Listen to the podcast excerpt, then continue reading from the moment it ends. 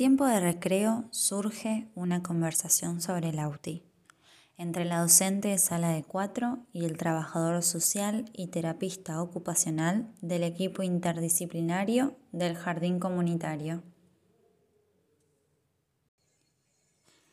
Tengo un problema. ¿Sabéis que cuando hablamos con Lauti se refiere a sí mismo como una niña más del conjunto? Él dice nosotras las amigas cuando juegue con sus compañeritas. ¿Y vos notás que él te está tratando de decir algo más con esto? No, no, veo que tiene mucha afinidad por lo femenino, por los juguetes, los dibujos e incluso utiliza el guardapolvo como una pollera o le gusta ponerse villas en el cabello. ¿Y Lauti alguna vez te, dijo si tiene otro nombre o si prefiere que lo llamen con otro nombre? No, él se reconoce como Lautaro, pero después usa pronombres femeninos. ¿Y notas que tenga algún comportamiento autolesivo o de vergüenza o bajo autoestima? ¿O te refirió a algo que haya dicho su familia? No, al contrario, él se lo ve eh, muy extrovertido y cómodo en el aula, pero sí, algunos nenes le aclaran que él es un nene y él lo acepta, pero sigue en la suya. El relato de la docente en relación al AUTI nos interpela directamente en nuestro rol como adultos. ¿Cuántas veces significamos los hechos de las infancias desde un marco de sentido propio adulto? ¿Cuántas veces adultizamos las ideas de las niñeces y nos preocupamos por ellas. ¿En algún momento hemos pensado la posibilidad de que existen otros universos de significaciones y de sentidos que no corresponden con el nuestro? Resulta difícil hacerlo si los lentes con los que miramos solo enfocan desde el adultocentrismo. Lauti son todas las niñeces que transitan por los espacios escolares desafiando nuestros saberes, haciéndolos tambalear adultocentrismo y heteronormatividad o heterosexualidad obligatoria, con sus respectivos mandatos sobre lo masculino y lo femenino, son dos conceptos que se plantean como la norma, pero que las niñas están dispuestos a poner en jaque. En este sentido, los aportes de Connell respecto a la construcción de las masculinidades pueden resultarnos útiles. ¿Qué es lo masculino? ¿Acaso hay una sola forma de masculinidad para entender esto, debemos explorar las estructuras y las prácticas por las que la escuela forma masculinidades entre sus estudiantes. Alternativamente, podemos examinar esta institución como un escenario en el que se ponen en juego otros agenciamientos, especialmente el de los estudiantes.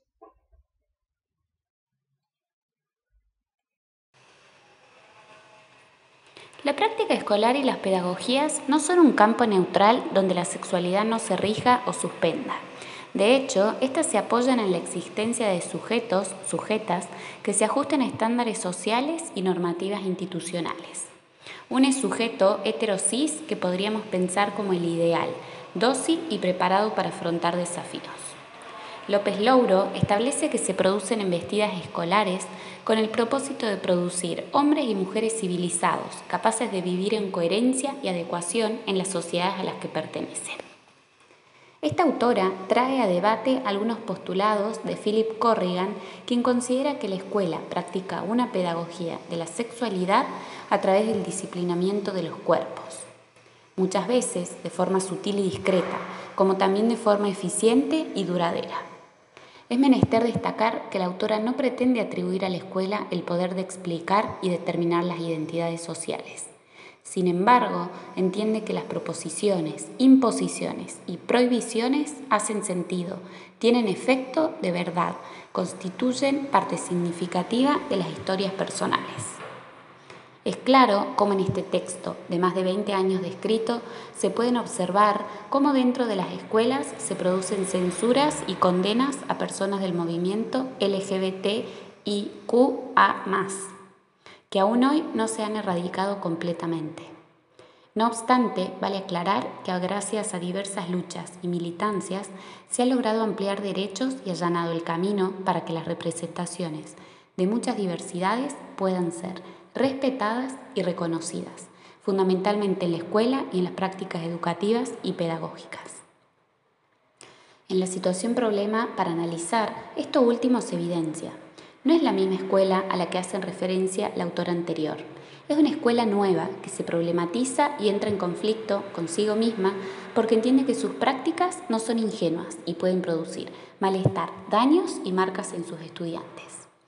Centrándonos en el nivel inicial, Gustavo Cayún Pichulev sostiene que en dichos espacios se visibilizan y reproducen construcciones sobre los géneros principalmente en vinculación con determinadas prácticas docentes discursivas, espaciales y corporales, fundadas en saberes y conocimientos que son parte de un entramado conceptual y simbólico mayor.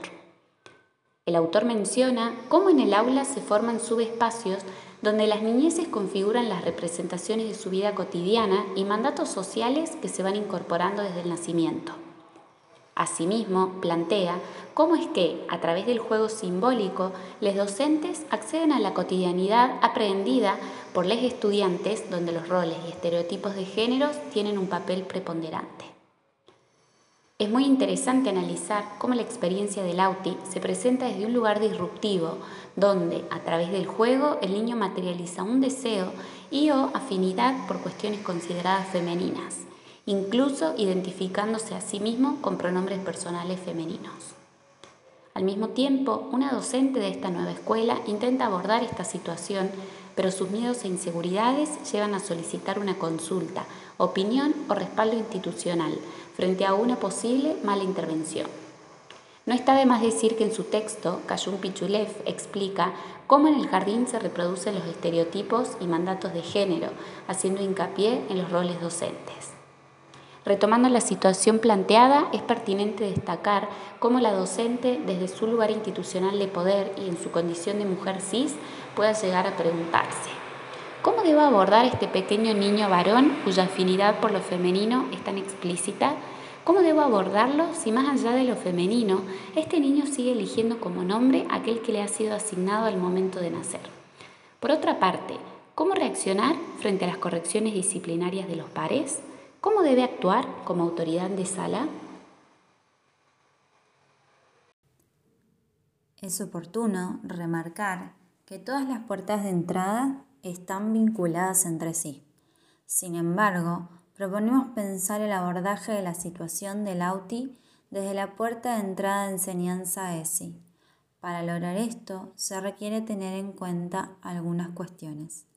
En primer lugar, considerar la edad de los niños, niñas y niñas. En segundo lugar, reflexionar sobre el propio posicionamiento como adultos frente al tema, problematizando y revisando cómo influyen nuestras formas de pensar, de actuar, de concebir y de entender la sexualidad desde la propia biografía del docente. Asimismo, en esta puerta de entrada se nombran tres dimensiones fundamentales desde las cuales se pueden pensar estrategias o líneas de trabajo. El desarrollo curricular, los episodios que irrumpen en la vida institucional, la organización de la vida institucional cotidiana. Desde nuestro punto de vista, consideramos que para abordar la situación del AUTI desde la perspectiva de la ESI, deberíamos priorizar la dimensión de la organización de la vida institucional en conjunto con la dimensión de desarrollo curricular.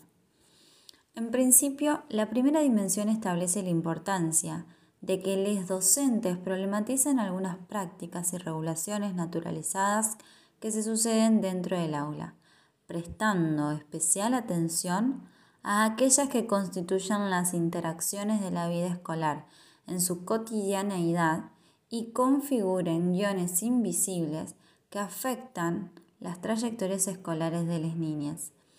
Esto mismo, a fin de que no produzcamos ni reproduzcamos invisibilizaciones y silenciamientos que redunden en situaciones de violencia y vulneración de derechos. A través de esta dimensión, podríamos acercarnos a las familias a partir de talleres semanales o mensuales, en los cuales revisemos los mandatos y estereotipos que se invisibilizan en el día a día de ellos como padres y madres, vínculos afectivos, y de los propios docentes, ante situaciones como las que aquí se plantea. En segundo lugar, la dimensión que hace alusión al desarrollo curricular implicará entonces un abordaje transversal de los contenidos acerca de la educación sexual integral, en este caso para lo que comprenda el nivel inicial, con el objetivo de trabajarlo. Primero, a través del juego, ayudando a las niñas a conocer, cuidar y valorar sus cuerpos. Segundo, identificando sus emociones y sentimientos, con consignas que les inviten a reflexionar. Tercero, respondiendo a los interrogantes relacionados a la sexualidad y la identidad de sus cuerpos, con la sugerencia de repreguntar hasta estar seguro de aquello que quieren saber, evitando información excesiva o que no responda al interés del niño. Esto siempre debe realizarse desde una postura que transmita que el hecho de conocerse desde la niñez es agradable y es placentero. Y qué mejor que ser nosotros, les docentes, quienes acompañemos con amabilidad y respeto sus procesos de conocimientos y construcción de su corporalidad, sexualidad e identidad. De esta forma, les docentes podrán realizar una aproximación conceptual de las situaciones emergentes y modalidades de trabajo realizadas hasta el momento, con el fin de elaborar estrategias pedagógicas y didácticas que tengan en cuenta, como ejes rectores, a las normativas de la ESI y sus ejes conceptuales. Estos últimos, caracterizados por el respeto por la diversidad, el ejercicio de los derechos, la valoración de la efectividad, el cuidado del cuerpo y la salud y la perspectiva de género.